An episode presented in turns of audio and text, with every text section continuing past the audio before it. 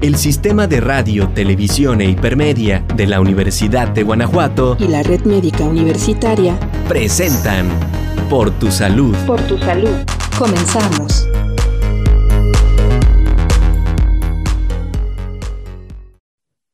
Hola a todos, bienvenidos eh, nuevamente a Por tu Salud. Mi nombre es Beni Contreras de Red Médica Universitaria.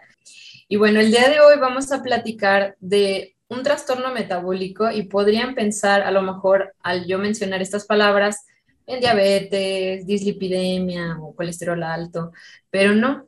Eh, es un tema que es común en México y que hay muchos mitos y falta de conocimiento acerca de él.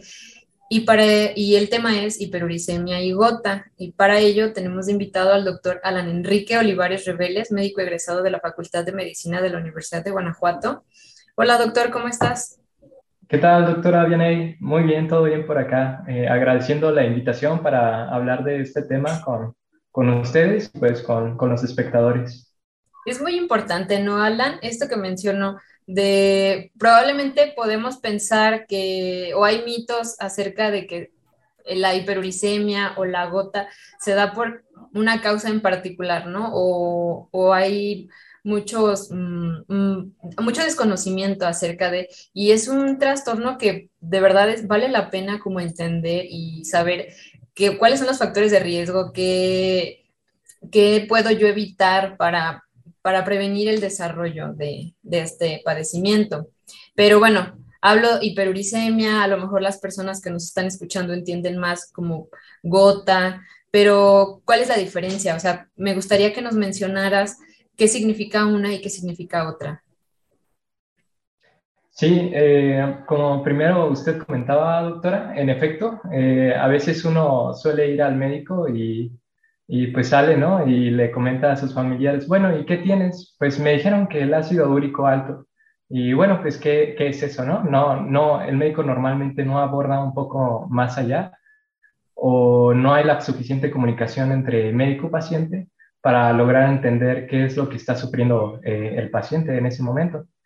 Entonces, como usted comenta, eh, la hiperuricemia y la gota eh, van de la mano, pero no es lo mismo.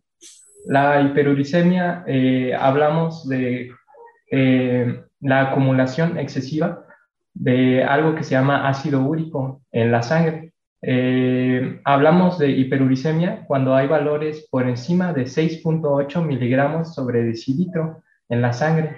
Pero, ¿qué es el ácido úrico?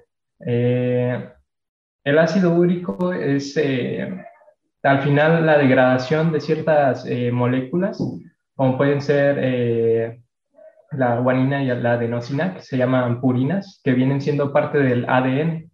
Entonces, al irse acumulando, eh, pueden irse eh, creando cristales que terminan depositándose en las articulaciones. Y una vez que esto sucede y, existe una reacción inflamatoria por esos cristales que tienen forma de aguja, eh, existe la gota. La gota, como usted mencionaba al inicio, pues se considera una enfermedad metabólica al decir eh, metabólica, pues es, eh, como usted comenta, es familiar o, cercano como a enfermedades como diabetes, colesterol alto, eh, y pues viene siendo esto una artritis por acumulación de, de ácido úrico. Esto se ha visto desde muchísimo tiempo, ¿no, doctor? O sea, no es un diagnóstico nuevo porque incluso abuelitos, bisabuelos, este, han, vivido, han conocido eh, casos con, con, este padecimiento. ¿Desde, ¿Desde cuándo empezó? Y, por ejemplo, ¿cuál es la causa, doctor? Ahorita dijiste, bueno, la acumulación, pero hay diferentes causas.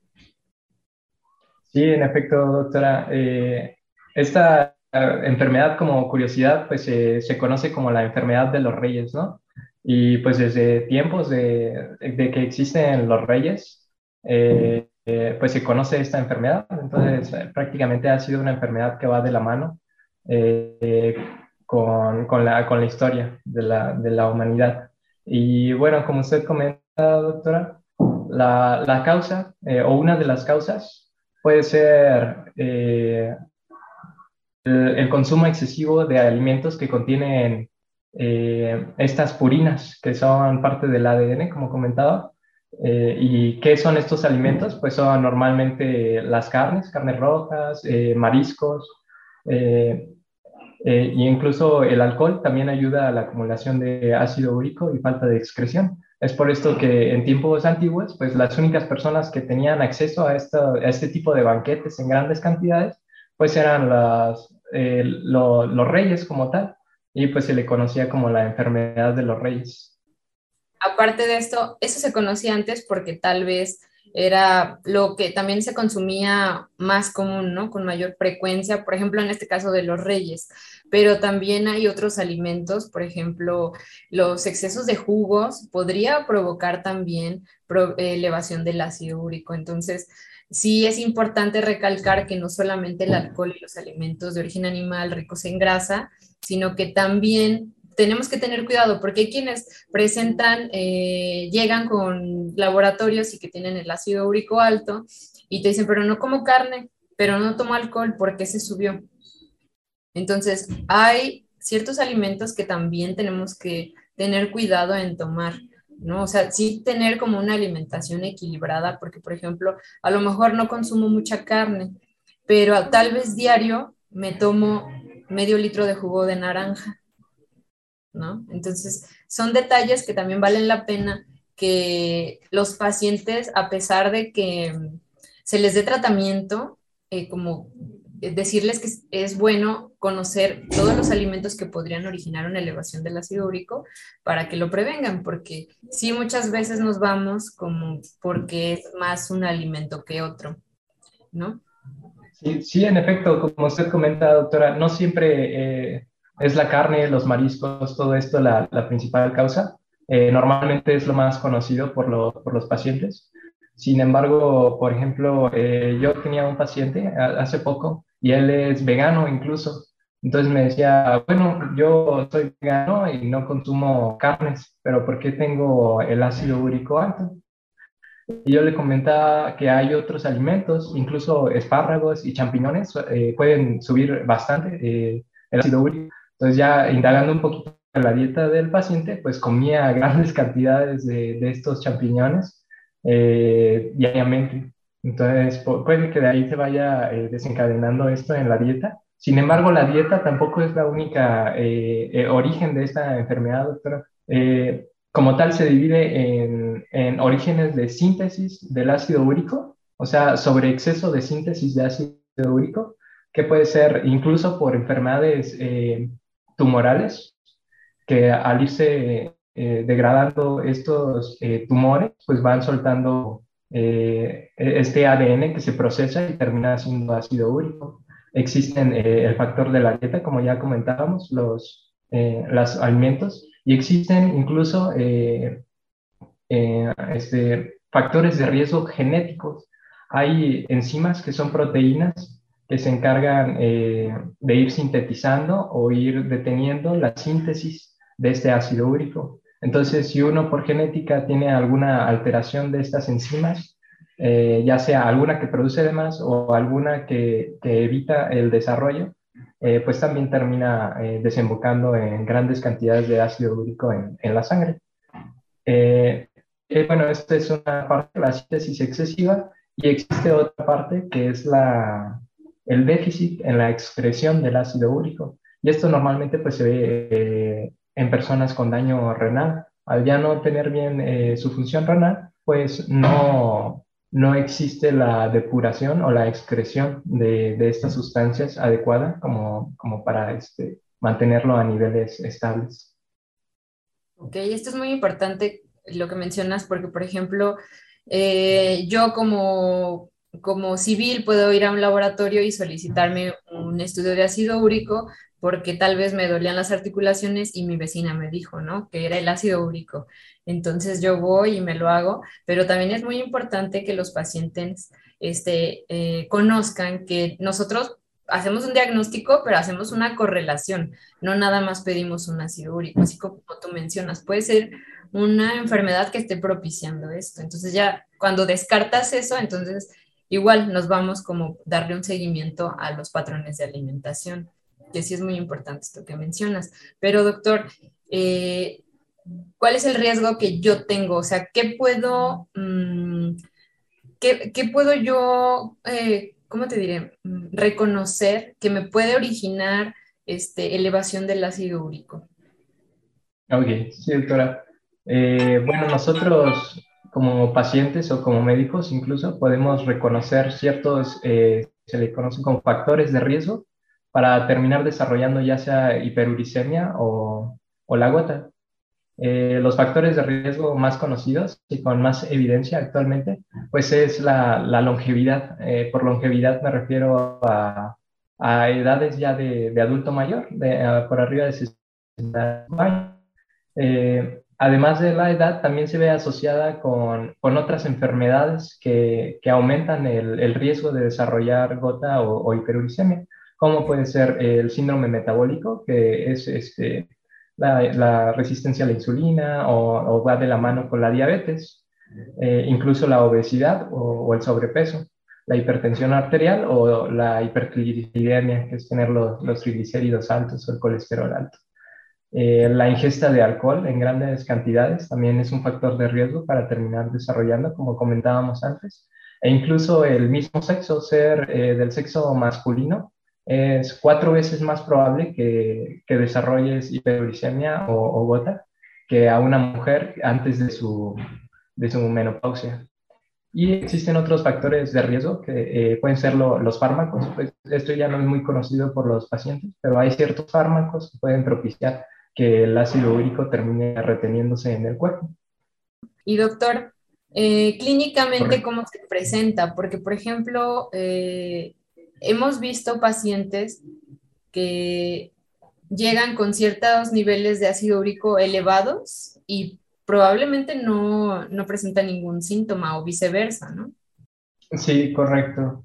Eh, bueno, comentando un poquito rápido lo que comentaba antes del síndrome metabólico, incluso a veces llegan pacientes con ácido úrico elevado eh, y nosotros ya indagando poco a poco comenzamos a ver que también tienen otras enfermedades que desconocían como diabetes, hipertensión. Entonces, cualquiera de estas dos es una gran oportunidad para nosotros como médicos intervenir en el estilo de vida, sobre todo de nuestros pacientes. Eh, Ahora, la gota en su presentación pues tiene cuatro etapas. Eh, la inicial pues es la hiperuricemia, eh, que puede ser asintomático. Alguien puede tener niveles eh, elevados, por ejemplo 8.9 y no tener ningún síntoma. sin embargo, pues existe el riesgo de desarrollar la siguiente etapa, que es la artritis gotosa como tal, que se desencadena principalmente en el dedo y posteriormente, este, y ya crónicamente, desarrollamos algo que se llama gotatofasia, que es este, el acúmulo en la piel de, de este ácido úrico. Ok, bueno, ¿qué te parece si vamos a una pequeña pausa y regresamos, doctor? Claro. Datos importantes por, por tu salud. Hiperuricemia. La hiperuricemia es el aumento de la concentración de ácido úrico en la sangre y produce gota, cuando se acumula, en forma de cristales de ácido úrico, principalmente en las articulaciones, que también se pueden acumular en otros tejidos blandos del cuerpo. La formación de cristales de ácido úrico alrededor de las articulaciones provocan que éstas se inflamen, causando dolor, hinchazón y elevación de la temperatura en el área afectada.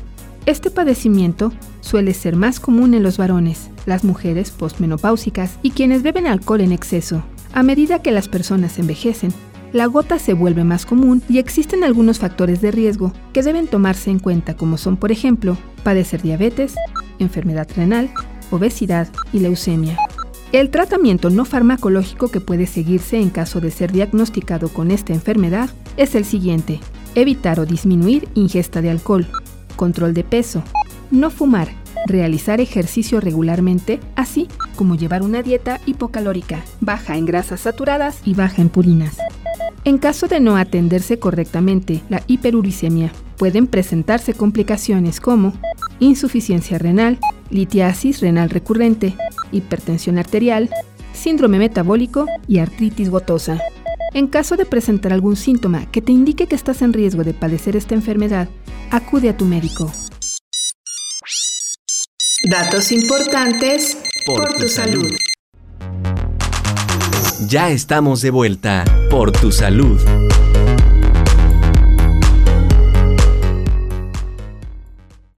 Bueno, pues ya estamos de regreso con el doctor Alan Enrique Olivares Reveles, que nos viene a platicar el día de hoy de la hiperuricemia y la gota, que se parecen pero no son iguales. Pues ya nos platicaste todo esto, doctor, las manifestaciones, cómo llegan los pacientes y que cada paciente presenta síntomas diferentes, incluso con niveles diferentes de ácido úrico, ¿no? No es este, no hay un número eh, en particular para decir con este ya te va a doler o con este no te va a doler. Pero, por ejemplo, ¿cómo, cómo haces tú el diagnóstico? Porque es muy fácil que llegas, traes dolor en, la articulación del pie o incluso a veces hasta de la rodilla o de otra articulación que no es tan común y las, la misma población, la vecina, el compadre, ya ellos hacen el diagnóstico de gota, pero no es así. Entonces, ¿cómo hacemos el diagnóstico para, con, o sea, con certeza para decir, ok, esto sí es un problema de gota? Como comenta, eh, Normalmente este es una presentación muy clásica, ¿no? Del libro que, que incluso hasta familiares o personas que no son de, del, del, ambiente médico, pues conoce cómo se presenta, ¿no? Pero hay que tener muy en mente como pacientes que no siempre porque esté inflamada la, la articulación más clásica, que es la, la del dedo gordo del pie, eh, va a ser gota, ¿no? O hay que ver, a lo mejor sí puede ser gota, pero también hay algo más agregado. Entonces, eh, su médico cuando, cuando acudan con él eh, va a evaluar varios, varios aspectos, ¿no? que es cómo apareció. Normalmente la gota aparece de una forma aguda. uno se acuesta y a la mañana siguiente ya tiene el dedo hinchado, eh, eh, muy rojo, eh, muy caliente y que incluso duele así el rostro de la sábana. y eso al médico le puede orientar a que es Además de esto, pues es una enfermedad comúnmente que solo afecta una articulación. Entonces, si, si una persona llega con afección de los dedos de las manos, de las rodillas, un hombro, pues a lo mejor podría ser, pero es más difícil que, que sea gota. Eh, en casos graves, la gota sí puede llegar a manifestarse como poliartritis o que afecta varias articulaciones, pero no es lo más común, eso ya lo, indagará su, médico. Otra de las situaciones es que un paciente ya crónico puede llegar a presentar tofos. Eh, los tofos nosotros en medicina le diríamos como el signo o, o algo patonocmónico por patognomónico nosotros nos referimos a que si existe un topo es porque es eh, gota. Entonces, un topo es una acumulación de, de este ácido úrico que puede encontrarse eh, en la piel, en las articulaciones o en, otros órganos. ¿Y cómo se identifica? Normalmente en la piel es donde es más fácil visualizarse y pues son eh, como, como si fueran pequeñas este, verrugas, pero duras eh, de la piel, eh, en consistencia como de, pasta de dientes, le comenta, ¿no? Suelen aparecer en el pabellón auricular o en, manos eh, o dedos de, los pies. Sin embargo, su médico pues, puede consultar otras este, o, requerir otros medios para el diagnóstico, como pueden ser radiografías o incluso la punción de la, de la articulación afectada. Y de hecho es interesante que sin esta función eh, uno no puede realmente decir que, que, no, que es gota o que no es gota.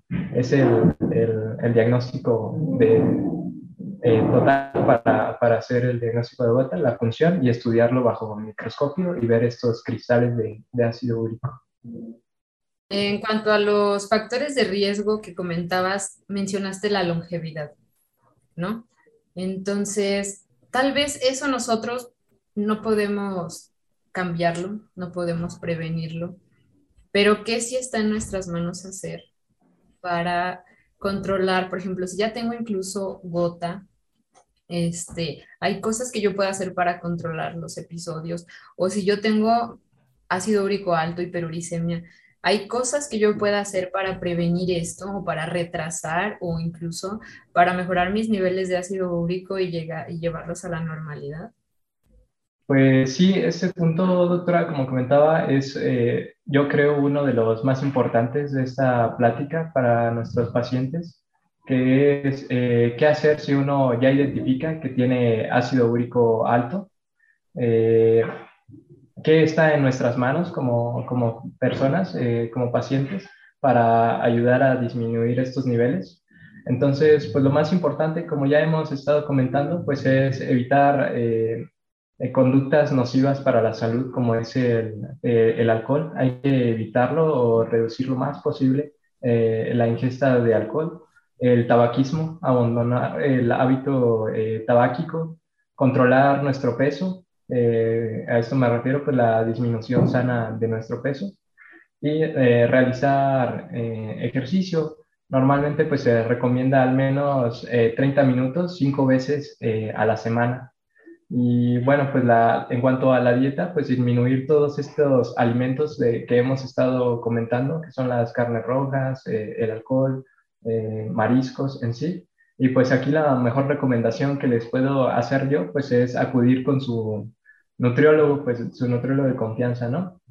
Eh, son estos los aspectos que debemos abordar y que incluso no solamente van a ayudar a disminuir eh, el ácido úrico eh, que tenemos, sino que van a ayudarnos con otras patologías tan graves o, o, más graves que la gota, como puede ser la diabetes, la hipercolesterolemia o, o, la hipertensión. Entonces sí creo que este es un punto donde debemos poner especial atención. De hecho, sí es muy importante y qué bueno que mencionas nuevamente esto de la relación que tiene con el síndrome metabólico, ¿no? Entonces, que no solo conocer que el cambio de hábitos me puede mejorar en este aspecto, sino de manera integral a todo mi organismo. Al igual, volver a, mm, ¿cómo te diré? Mm, desestigmatizar la ida con la nutrióloga, porque nuestros compañeros del área de nutrición, la verdad es que hacen muy buen trabajo y vale la pena porque no solamente son carnes rojas, no solamente es alcohol, sino son múltiples hábitos que es importante conocerlos y trabajarlos, porque a lo mejor yo puedo decir, no, yo como poquita carne, no, yo casi no tomo, pero también hay que ver la cantidad, la calidad del alimento, entonces sí es muy importante darle un seguimiento multidisciplinario, no nada más ir con el médico, decirle qué me voy a tomar, este, tomarlo eh, y ya, ¿no? O sea, yo puedo estar nada más este, poniéndole un dedo a la, a la fuga, pero no es, con eso no estoy quitando la fuga, ¿verdad? Y bueno, doctor, por ejemplo, en los ataques agudos, ¿qué hay que hacer? Porque es muy común que, y en las farmacias, en las tiendas, incluso de la esquina, vemos que venden medicamentos y es muy importante siempre hablar como de la no automedicación, pero ¿qué hay que hacer en un ataque agudo? Sí, eh, correcto. Pues lo, lo, primero es este, pues intentar no hacer caso ¿no? a todas estas recomendaciones que a veces nos dan, eh, como usted dice, desde la, la, abuelita, la tía, la persona incluso de, de, la farmacia, de, no, a mi, a mi hermano le dio gota y ese medicamento es buenísimo, ¿no? A lo mejor sí, a lo mejor sí te dan eh, medicamentos que, que, tu médico indicaría. Tu médico tiene la capacidad y la responsabilidad de identificar otras situaciones.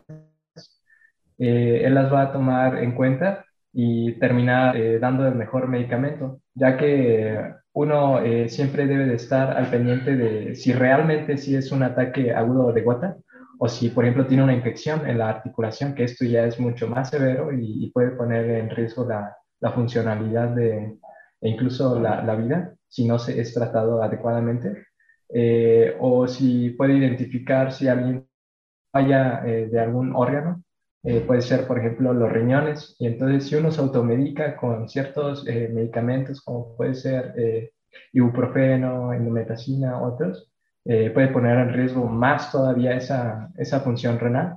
Entonces, eh, tu médico eh, puede, puede de, darte el mejor tratamiento en ese momento. Y creo que la, la, mejor, este, o lo primero que debes de hacer en un ataque de este tipo, pues es acudir con, con tu médico. ¿cuáles serían los, las complicaciones de un paciente que no se pueda controlar? Y, por ejemplo, ¿hasta qué nivel yo, por ejemplo, si vivo con gota, cuál sería como mi margen de control de ácido úrico? Porque es importante dar a conocer de que, ok, me diagnostican gota, me dan medicamento y nunca vuelvo.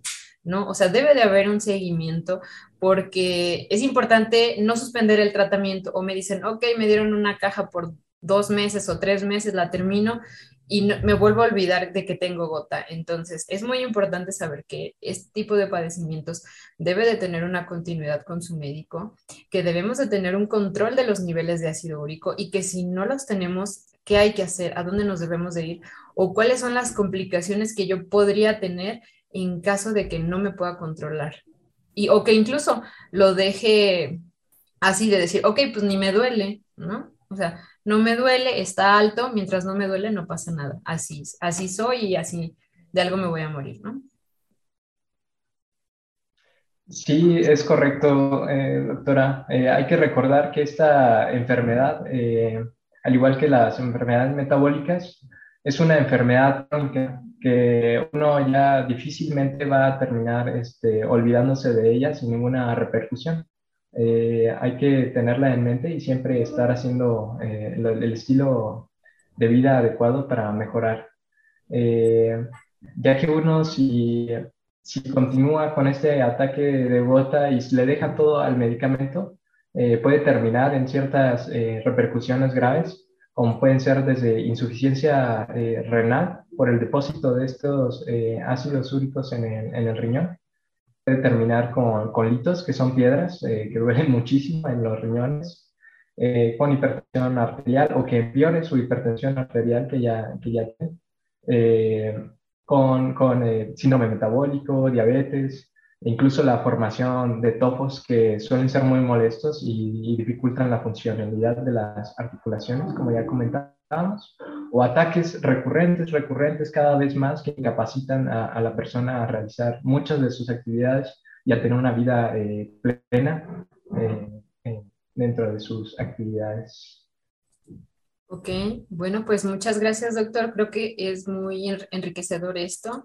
Y qué bueno que las personas que nos estén escuchando o nos estén viendo conozcan para que no se vayan con diagnósticos de personal que no es de salud y que entiendan que este tipo de padecimientos o de condiciones se pueden controlar este, y que bueno, está en nuestras manos. No estuviera, pues entonces ahí sí habría más problema, ¿no? Pero sí lo hay, sí podemos hacer evitar. Entonces, muchas gracias, doctor, por acompañarnos. Me gustaría que mencionaras tu correo electrónico donde puedan buscarte y en caso de que tengan alguna duda. Claro, pues primero eh, agradecerles la, oportunidad y eh, esperando que haya quedado muy claro para los, escuchantes de, este programa. Eh, cualquier duda, pues pueden contactarme en el correo, es todo con minúsculas, es a e olivaresrebeles.ugto.mx. Ahí puedo resolver sus, sus dudas. Muy bien, doctor, pues muchas gracias. Estuvimos con el doctor Alan Enrique Olivares Reveles, médico egresado de la Facultad de Medicina de la Universidad de Guanajuato, actualmente trabajando en la unidad de primer contacto de, de Salamanca. Entonces, bueno, ahí pueden buscarlo en caso de que quieran platicar con él particularmente. Y agradecemos su atención en la emisión de este programa por tu salud. Los invitamos a ver la programación del Sistema de Radio, Televisión e Hipermedia de la Universidad de Guanajuato. Estamos en radio en la 100.7 y Televisión Hipermedia Ciudad UG en Facebook o en YouTube. Y mi nombre es Benny Contreras eh, de Red Médica Universitaria. Muchas gracias a todos por su atención y nos vemos a la próxima. Hasta luego. El Sistema de Radio, Televisión e Hipermedia de la Universidad de Guanajuato y la Red Médica Universitaria presentaron Por tu salud. Por tu salud. Gracias por sintonizarnos. Nos escuchamos en la siguiente emisión de Por tu salud. Por tu salud.